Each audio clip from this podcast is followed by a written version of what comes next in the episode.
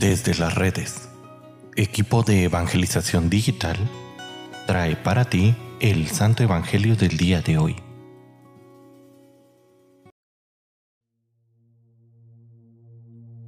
El día de hoy, jueves 25 de mayo, escuchemos con atención el Santo Evangelio según San Juan.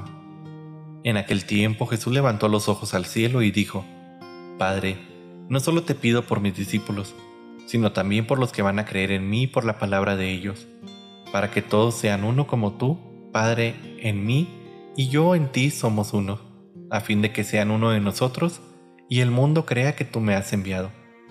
Yo les he dado la gloria que tú me diste, para que sean uno como nosotros somos uno. Yo en ellos y tú en mí, para que su unidad sea perfecta y así el mundo conozca que tú me has enviado y que los amas como me amas a mí.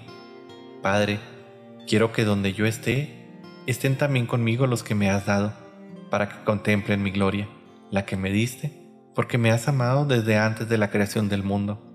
Padre justo, el mundo no te ha conocido, pero yo sí te he conocido, y estos han conocido que tú me enviaste. Yo les he dado a conocer tu nombre, y se lo seguiré dando a conocer, para que el amor con que me amas esté en ellos y yo también en ellos. Palabra del Señor. Queridísima familia, podríamos decir que de acuerdo a la predicación de Jesús, hay dos elementos que hacen evidente el amor de Dios y por ende nuestro ser cristiano. El primero es el amor y nuestras buenas obras. El segundo, que es el que nos menciona hoy Jesús, es que su unidad sea perfecta.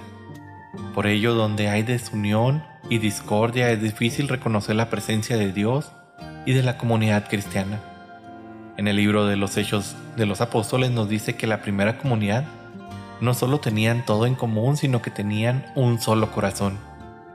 Por eso es triste encontrar comunidades cristianas en donde los unos y los otros se atacan, se muerden, se hablan mal los unos a los otros, hay envidias, hay rivalidades.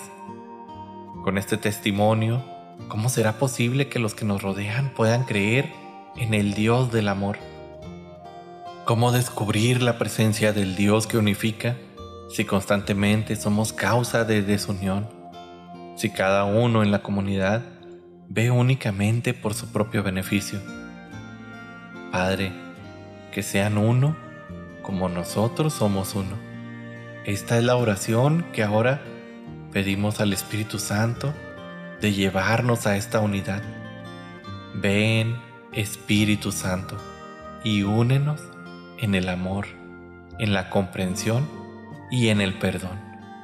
Permítenos ser un solo corazón, una sola carne, una sola comunidad que camine junta, que camine en unidad hacia ti, hacia el amor divino Espíritu Santo, ayúdanos a ser una verdadera hermandad, pero sobre todo una verdadera familia en el amor.